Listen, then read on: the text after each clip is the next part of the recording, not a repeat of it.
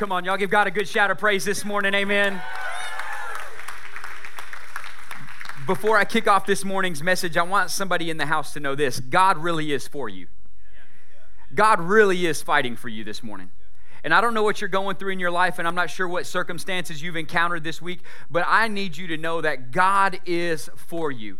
Some of you are, are so wondering, does God even exist? And I'm telling you, He more than exists. He is for you, and He's passionately seeking after you, and He wants to encounter your life this morning in a way you've never experienced Him before. So if you came in with doubts this morning, you are in the right place.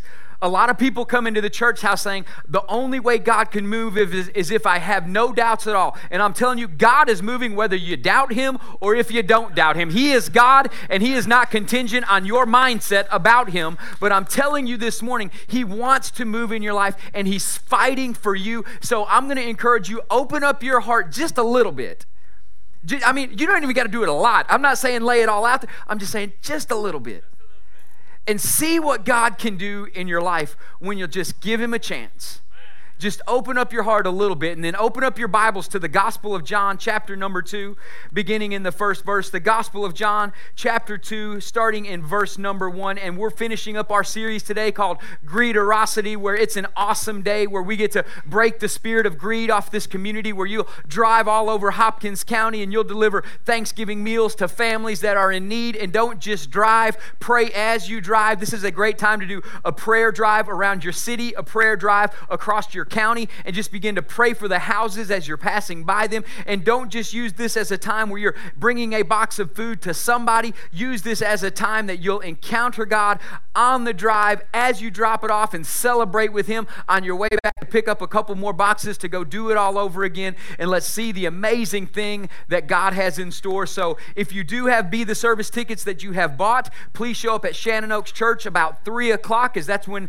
they'll start loading up vehicles. And we are asking this this year that if you've bought 10 tickets, the first time you come through, just hand us two of them and we'll load your car up with two boxes and two addresses to go deliver and then come back and we'll just keep doing it like that because the, the way the, the, the thing works is, is all the people are instructed over there to put two boxes in every car. And so when one shows up with three tickets and 10 tickets and 15 tickets and one ticket, and, and it gets real confusing to all the people who are just helping load. So we're asking everybody this year just to roll through with two tickets at a time and we'll load up your cars as many times as you want to come through and give everybody a chance to deliver some boxes for Be the Service. So that's at 3 o'clock today. And also this coming Wednesday, we're feeding people at the Ferrari Inn like we do every single year. And because a lot of these people that live at the Ferrari Inn, it's a hotel and they're in need of a Be the Service box, but because it's a hotel, they don't have an oven in the hotel room.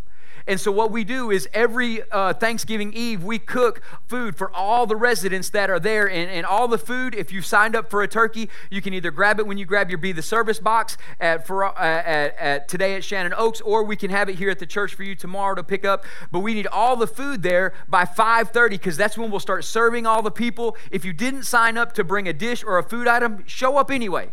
Help us serve the people. We make to go boxes for them, we deliver them to rooms, and we're able to pray with people there. And we want to show this community that we don't just love them, but we want to be generous to them, and we want them to encounter God. Even if they won't leave their room, we're going to come to them with the gospel of Jesus Christ. Can we get an amen on that this morning? See all that God has in store? All right, and so as we're in John chapter number two, verse number one this morning, the title of this morning's message is Live. We want you to live because we know that this is a true statement. Giving is living. Giving is living, and living is giving. And you truly haven't experienced life until you begin to give to somebody else that can't repay you, will never be able to say thank you enough and that's when you truly begin to live. Jesus said this, Richard. He said, It's better to give than to receive because we know in giving you'll truly experience living life in abundance to the full till it overflows. And it's an exciting time. So, the title of this morning's message is Live. And so, as we're jumping into John chapter 2, verse number 1, the scripture says this on the third day, and I love every time the Bible says third day because you always think of the resurrection day. And I believe this is prophetic, not just of resurrection, but the marriage supper of the Lamb that will have one day. And so I love it just the way this starts out. On the third day, there was a wedding at Cana in Galilee And the mother of Jesus was there. Jesus also was invited to the wedding with his disciples. When the wine ran out, when the turkey was gone, when the stuffing was no more, when the endless bowl of gravy stopped having gravy, come on, somebody. When it all ran out, see, if I just say when the wine ran out, you, you don't have a context. But when I say the turkey ran out, you're like, oh, what? Not at my house. Yeah, that's impossible. And that is the exact case of this story. That's impossible at a wedding in Jesus' day for the wine to run out. That was like the, the cardinal sin. You just don't do it. And it says, when the thing that was never supposed to run out ran out, something began to change.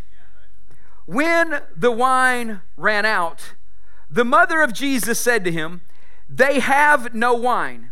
And Jesus said to her, Woman, what does this have to do with me? My hour has not yet come. And his mother said to the servants, Do whatever he tells you. So she addresses Jesus. Jesus tells her no. And so she looks at the servants and say, Y'all better get ready. More gravy's coming. Y'all better get ready. And get ready for what he's about to do. And so his mother said to the servants, Do whatever he tells you. Now there were six stone water jars there for the Jewish rites of purification, each holding 20 or 30 gallons. So these are big containers of water. And Jesus said to the servants, Fill the jars with water to the brim. And he said to them, Now draw some out and take it to the master of the feast. Notice he said, Fill it with water but after he filled it with water, he didn't say draw water out. He said draw some of whatever's in there out. So the miracle is happening whether you realize it or recognize it or not. Miracles are happening in your life right here in this service, whether you realize it or recognize it or not. And if you'll open up your eyes to see what he's doing, you'll get in on the revelation of who he is. If we won't open our eyes to see what he's doing, we will we'll miss the revelation. We'll only see the resource of who he is. And he said, Draw some out and take it to the master of the feast. So they took it, and when the master of the feast tasted the water, now that had become wine, and did not know where it came from, though his servants who drew it knew where the water came from, the master of the feast called the bridegroom and said to him, Everyone serves the good wine first and when the people have drunk freely, then the poor wine. But you have kept the good until now. This is the first of the signs that Jesus did at Cana in Galilee and manifested his glory, and his disciples believed in him. And I'm going to tell you the end of the message before I get to the end of the message so you know where we're going throughout the message. The end of the message is this we must move in our relationship with Jesus from Jesus being a resource to Jesus being a revelation. When Jesus is only the resource, we'll always run out. When he's the revelation, we'll never run out. Many of us are only living as Jesus as a resource, and we're missing the revelation, and we're wondering why we'll come to church and feel good for a moment, but leave empty tomorrow morning. It's because when Jesus is only a resource, you'll run out of the natural substance that he created, but when he becomes the revelation, you never run out of all that he has.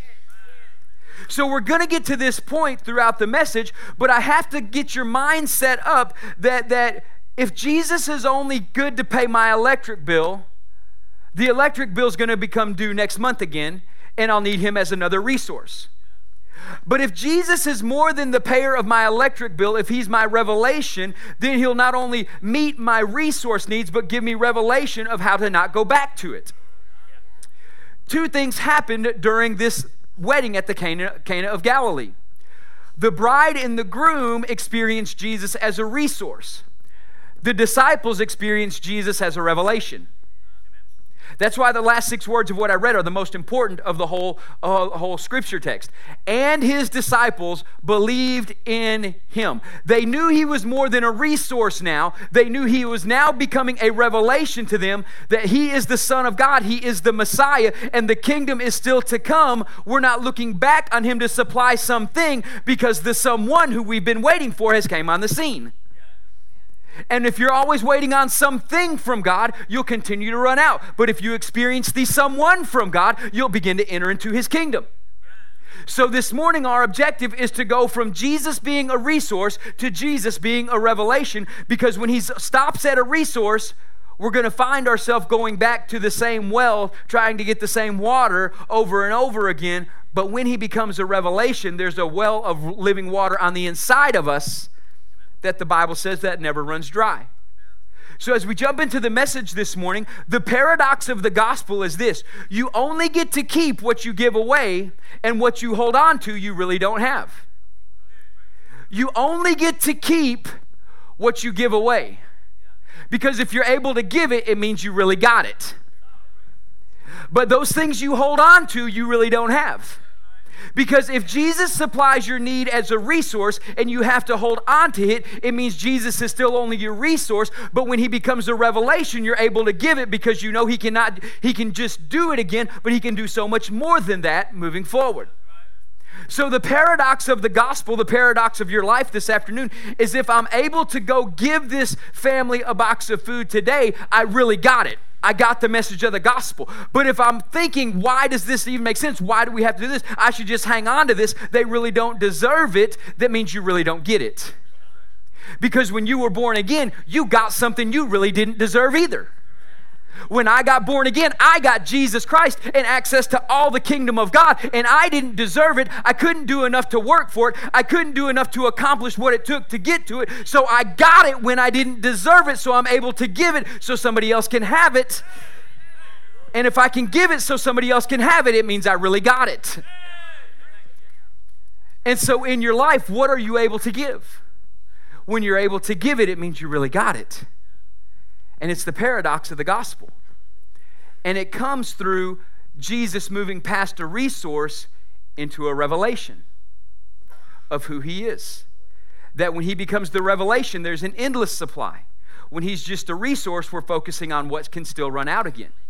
And so the paradox of the gospel is what can you give away because that means you really got it. And everything in your life that God does for you is an invitation to you about who He wants to be in you. Everything that happens in your life that God does for you is an invitation to you for you to see who God wants to be in your life. Everything that God does for me, when I got born again, when that moment happened in my life, everything He did for me was an invitation for me to see who He wants to be to me for the rest of my life. When God meets all my needs according to His riches and glory, it's an invitation not to just have my needs met, but for me to be invited into a revelation of who He is so I can encounter Him in who He is and who He wants to be in my life all the time. He doesn't just want to be a miracle worker when I need a miracle. He doesn't just want to be the waymaker when there is no way. He wants to be it consistently all the time. So everything that God does for me, everything that God does in me, everything that God does to me, it's an invitation for me to see him for who he wants to be in me all the time. And if, we'll, if, if we only stop at the point of what he does to me and don't invite him in so he can show me who he wants to be, we'll fall drastically short of the person we're supposed to be in the kingdom of God. But when I see what he does to invitation to see who I want God to be in my life, I'll step into a fuller revelation, not just of who God is, but who He wants to be in me. And with that, as we jump into the message today, what has God done for you? the resource, but many times we've missed the revelation. Because there's been countless times throughout my life that I've seen God supply as the resource, but I didn't give him the invitation to show me deeper that he wanted to be the source. So I missed the revelation of the source because I was caught up with the resource. And anytime something has re on the front of it, it means it comes from a different place. Like when you had the old VHS recorders. Anybody here remember VHS? Come on, some of y'all still got some in your cabinets. Hallelujah. Thank you, Jesus. We're from the golden age. Hallelujah. When you got when you would go to y'all remember this place, the movie set? Come on, man. When you would go to old school blockbuster video and you would go rent a VHS and they would give it to you. What did the sticker always say on the inside? It says, Please be kind and rewind. That means you had to bring it back to the start or the source of the genesis of the beginning of the movie because you've exhausted the source, so you had to go to the resource. Well, the great thing about God is when He He starts giving you the resource to bring you to the source, and He starts you at the end with the blessing, so you'll get to the beginning of where it all came from with Him. Come on, that's good. So he's such a good, good father and a generous God that he'll give you the blessing, even though he knows many times you'll only stay at the resource, but he knows eventually, by experiencing the resource, you'll get to the source of himself. So he said, I'm going to send my one and only son, Jesus Christ. He is not only the resource, but since he's coming for me, he is the source, but I'm bringing him to the earth as the resource that you need. And when you encounter him and his goodness here, he'll bring you to the beginning of where I am at to show you He's all that you need. So we got to get past the resource and get into the revelation of who God wants us to be. If we only live at the level of what He does for us, we will miss what He's pointing to that He wants to be to us. Consequently, we'll receive resource from Him and miss the revelation of Him. If our attachment is to the resource, we will always run out at some point. If our attachment is to the revelation, we'll never run out we must begin to attach ourselves to the revelation of God, not the resource of God. Because it's in the revelation of who He is that will always make the resource available for what we need. But if we only live with an attachment to the resource and never live with an attachment to the revelation, we'll run out of the resource and then we'll be able to, then we'll start questioning the goodness of God. The resources of God are not for you to question His goodness, they're for you to go to the source and get the revelation so you never run out of the resource. God wants to show you who He is, but He wants to attach you to the revelation of Him, not just the resource of Him. So when Jesus was invited to the wedding, it says on the third day there was a wedding at Cana in Galilee, and the mother of Jesus was there. Jesus was also invited to the wedding with his disciples. I always found this weird. Why would they clarify the difference? Mary was there, and she was obviously somebody there because she was going around make sure there was enough wine and when she found out there wasn't enough wine she went to the source not the resource but she went to the source that could bring the resource that they needed but it says something peculiar jesus was also invited to the wedding. There was an invitation given to Jesus for him to be there. So he was there on purpose and he was there for a point. But the problem is, a lot of us want what is related to Jesus, but the question is, do you really want? A lot of us want what is related to Jesus. Jesus was specifically invited to this event. They actually wanted Jesus. But a lot of us want is what is want what is related to him. A lot of us want what is related to Jesus in the area of healing, but do you really want to get to know the healer? Because we'll come here asking for healing, but we'll never come asking for the revelation of the healer. And maybe your healing would come a lot quicker or differently or in a way you didn't expect when you'll try to get to know the healer, the actual person, and not just what's related to him in the healing. I've read hundreds of books, hundreds is an exaggeration, obviously. I've read a lot of books on healing, but in those books, a lot of them fall drastically short of introducing you to the healer. They talk about an atmosphere of faith. They talk about what the Bible says about laying on of hands. They talk about the anointing on of oil. And all that stuff is good. All that stuff is biblical. So that means all that stuff is right. But in all that stuff being right, we miss the point because we only want what, what is related to Jesus in the healing. We really don't want the revelation of the healer and who he is. A lot of us, we've read books on, on how to become better financially. And a lot of those are written by Christian people that are amazing, and I love it. Those books fall drastically short because they talk to you all about the provision of God, but they fail to bring you into a revelation of the provider himself. And so, therefore, again, we find ourselves only wanting what is related to Jesus, but do you really want Jesus himself? And the question I have for you this morning is do you really want Jesus? Go through what he wants to bring you and go in through a transformation of who he wants to be to you. So when you get the resource or you get what's related to him, you get an encounter with him. But when you get the revelation of him, it transforms who you are. No one who has ever had a transformational moment with Jesus Christ has ever said, Wow, that was neat, and then went back to the way they were. It's called transformational for a reason. In science, it's called metamorphosis when a caterpillar turns into a butterfly. It never goes back to a caterpillar again. Why would you want to continue to crawl along the ground in a newly transformed state when you got wings that can help you fly?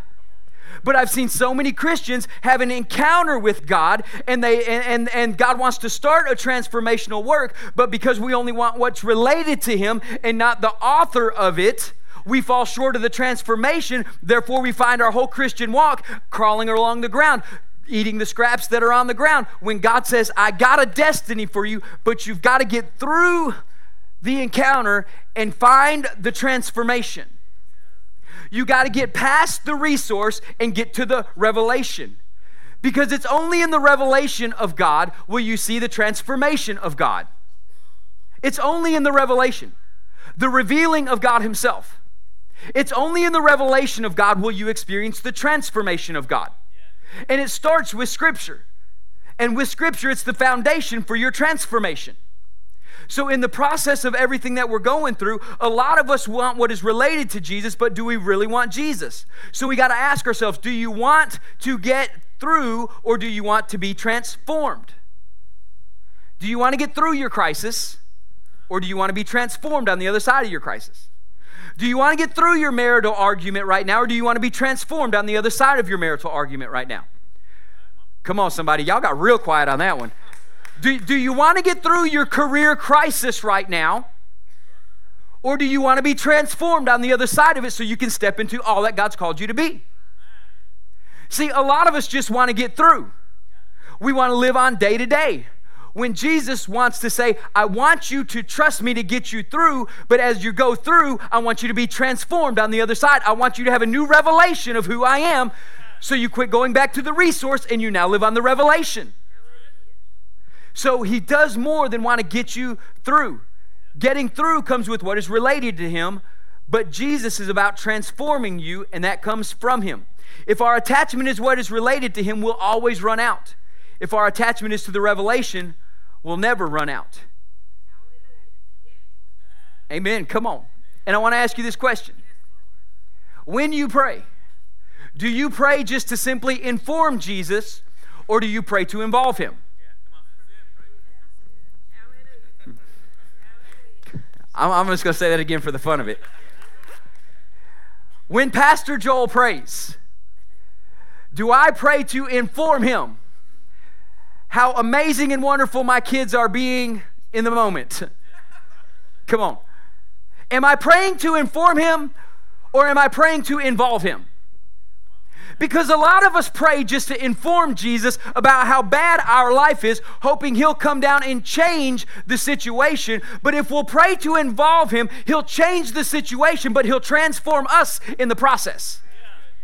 It does me no good to inform Jesus about my kids' disciplinary things that are going on in their life if I don't want to involve him where he'll change me to be a better parent to equip them for the life ahead. Because then what happens is I become the one accountable, and it's not my kids who are the problem, it's me all along. Come on, all you parents out there, give me a hand clap on that. You know that's right. I know you're mad at me, but let's celebrate it anyway. When you pray, when I pray, I find myself more often than not informing Jesus about the waves of my circumstances than involving Him to calm the sea. I find talking to Him to inform Him about why building projects are not coming together rather than involving Him to calm the sea altogether. And God, over developing this series, has really begun to change the way I pray. Because I find in a lot of areas of my life, my prayer life consisted of worrying out loud rather than intentionally praying, or I was talking to God to inform Him, meaning, God, I'm telling you about my problem so you'll do something about it, rather than inviting Him to be involved where He can do something about it. When is the last time we invited Him rather than just informed Him in our life? Because remember this, the Bible says in verse number three when the wine ran out, the mother of Jesus said to him, They have no more wine. Mary didn't come to Jesus to inform him. Jesus is the Son of God. I think he already probably knew the wine ran out. I think he knew when he got the invitation to come to this wedding that God was setting him up to go into this place to not just be informed, but he knew he would have to be involved because he's the Son of God. And he spends enough time with his Father to know when something's on the horizon. And with this, Mary came to him knowing who he was. And Mary had been waiting 30 years for this moment. Woo! Since the angel prophesied to her that in her womb was the Son of God Himself. And she'd been waiting 30 years. And she goes to Jesus to involve him. And Jesus says, Don't involve me. My time hadn't come yet. Oh, and she says, You're involved already. You're at the wedding, buddy. You're here. You're involved. So now that you're already here involved, I'm not informing you, but I'm involving you. And so I'm telling you they're out of wine. You can respond to me however you want, but in your response to me, I'm going to talk to the people who answer to you and say, do whatever he tells you. Because she didn't come to him to inform him, she came to him to involve him in your life where you start involving him, not just informing him. And when you involve him, you got to know he's going to do something, even if it's uncharacteristically out of the ordinary of something that you're expecting. Because usually he works that way. All the time he works that way. I'm just, just telling you. She didn't inform him to just inform him, she came to him to involve him. And so the opportunities that are in your life, they are trying to involve you, not just inform you. The opportunity you have this afternoon to drive all over this county and deliver food to, to over 2,000 people, right? Over 2,000 people. We've got over 650 boxes that we're sending out. If an average family is four, that's over 2,000 people we have an opportunity to minister to. There's an opportunity trying to involve you if you'll recognize the opportunity. Opportunities are trying to involve you, not just inform you. When my kids get a birthday invitation in the mail, and I'm going to ask all you parents out there, as your kids are having birthday parties, please send Pastor Joel one in the mail if you want my kid to come to the party. Here's why. Because if you tag me on a Facebook invite, I'll probably won't ever even see it. and I'll miss it, and you'll be mad at me for not showing up at your baby's birthday party when I didn't even see the invite. See, when I get it in the mail, we can do what we always do with all the stuff. We hang it on the fridge.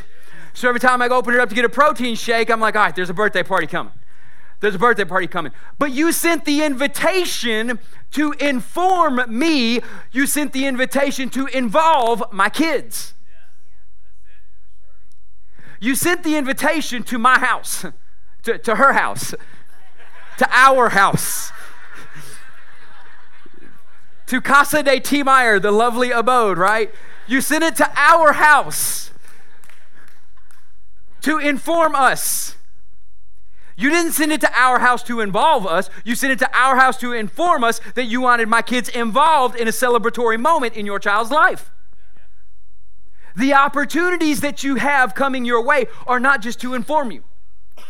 When you deliver food all over the county this afternoon, it's not just to show you how poor some people really are in our county, it's to involve you in fixing the process of poverty that is running rampant through this county. Come on, somebody.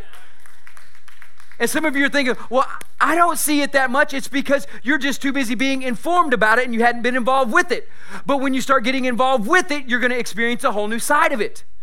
It's kind of like you never notice a car on the road until you buy that car and then you realize everybody has that car. Why? It's because you got more than informed, you got involved in a brand new vehicle. So the opportunities that you have are to involve you. And listen, everything that we're going through in this life is an opportunity to send an invitation to involve Jesus, not just inform him. Everything that you're going through in this life, Josh, everything you're going through in this life is an opportunity for you to involve Jesus, not just inform him. Everything that you're going through, Shannon, everything that your work is going through in this life is an opportunity for you to involve Jesus, not just inform him. And it's an opportunity in the good and the bad and fill in the blank, the.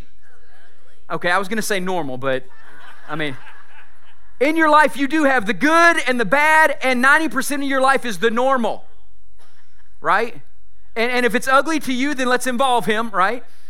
But to me, you have the good, the bad, and the normal. And most of your life is normal, right? It's just a normal day. It's a normal week. What have you done all week? Man, it's just been busy. See, that's normal. That's your, always your answer. What have you been doing? We have got a lot of stuff. I don't know what it is. It's just stuff. We did something every night. I don't even know what we did. So your normal is full of stuff. And it's always really, really busy. We don't know what we're doing, but we're just busy with stuff. Come on. And so 90% of your life is the normal. But in the good, it's an opportunity for you to invite Jesus to come and celebrate you and with you for the goodness that he just provided for you. And many times we'll acknowledge the goodness of God, but we won't invite Jesus to celebrate with us. When is the last time God did something awesome in your marriage between you and your spouse, and you and your spouse literally just had a praise break in your house, celebrating with Jesus about what just happened? It doesn't happen very often. We're quick to acknowledge Him, say, Oh, God is so good, but do we involve Him? Do we invite Him into the celebration? Because he, he wants to be. The bad times in your life, we cry out for Him to save us. But if we don't celebrate him in the goodness, we're confirming that we just want what is related to him in the badness. I know that's not a word, but it's a word. If we don't involve him in the goodness and celebrate it, and we cry out to him when things are bad, we're proving we only want what's related to him. We really don't want him involved. We want the resource, not the revelation. We want the fixed marriage, but Jesus don't get too involved in my marriage. Jesus, we want better finances, but don't, don't talk to me about tithing and giving. Jesus, I need a career change, but don't change it too much. That would have to make me more uh, a better father at home. Do we want what's related to Him, or do we really want Him? See, the normal part of life is this we want Jesus close enough to us to involve Him, but far enough away that we're not inconvenienced by Him. It's like a loop that goes around a city. You got Dallas, you have a loop that goes around Dallas. If you got Houston, you got the inner loop, the middle loop, and the outer loop that goes around Houston. And what is a loop for? It's to conveniently get you to where you need to be without getting too involved with the traffic that is going through town. Most of us want that type of Jesus. We want Jesus to be a loop around us that he's here when it's convenient, but we really don't want him involved. He's close enough to reach and get us to where we need to be, but we really don't want him here where it's going to transform who we are. And I'm challenging you today will you move past the resource and get to the revelation? Because I'm telling you the truth right now, the surface is not the story. The surface of your life is not the story. I remember a time when I was going scuba diving and the waves were real big on top of the water. And the scuba diver instructor said, We probably should turn around and go back because the waves are getting pretty rough. And my response to him was this probably wasn't wise, but it was my response nonetheless. I said this I know it's rough on top of the water, but if we can just get in and go under, we won't experience any of the surface level circumstances. Jesus is asking you the same thing. If it's really wavy on top, why are you freaking out of the circumstances on the surface when you'll just dive into Him deeper? You'll catch a current that's underneath. Because when we dove in the water, this is what happened. Because it was so rough on top, the current was stronger underneath. And when I was underneath, it was the greatest experience ever because I didn't even have to swim. The current would take me where I needed to go. And God's saying, I know it's crazy on top. It's crazy on top, so you'll involve me and we can go deeper and get into the current, and you'll see a whole other side that you never saw before. See, when the disciples were on the water and the waves were really, really rough and, and, and everybody was freaking out, two things happened. One account, Jesus was sleeping. Come on, that's good. The other account, Jesus said, and this is the account that I'm talking about disciples, let us go to the other side. And he put them in a boat and shoved them off to the other side. He went on top of a mountain to pray. And the waves got really, really rough, and the disciples were freaking out. And Jesus comes down the mountain, walks on the water, and the Bible says this Crystal, it says this I'm meaning to pass you by. It means I see you struggling in the water, but I told you I'm gonna meet you on the other side. Let us go to the other side. So I'm gonna go and get there, and you'll meet me there. So the Bible says it was the third watch, and Jesus was meaning to pass them by, and they thought he was a ghost, and they called out to him. See, they were concerned with what was on the surface. They didn't remember what was deeper than the surface, and that was the words Jesus said before they ever left let's go to the other side. So I don't know what the circumstances of your life are right now, but I promise you, Jesus has not left you.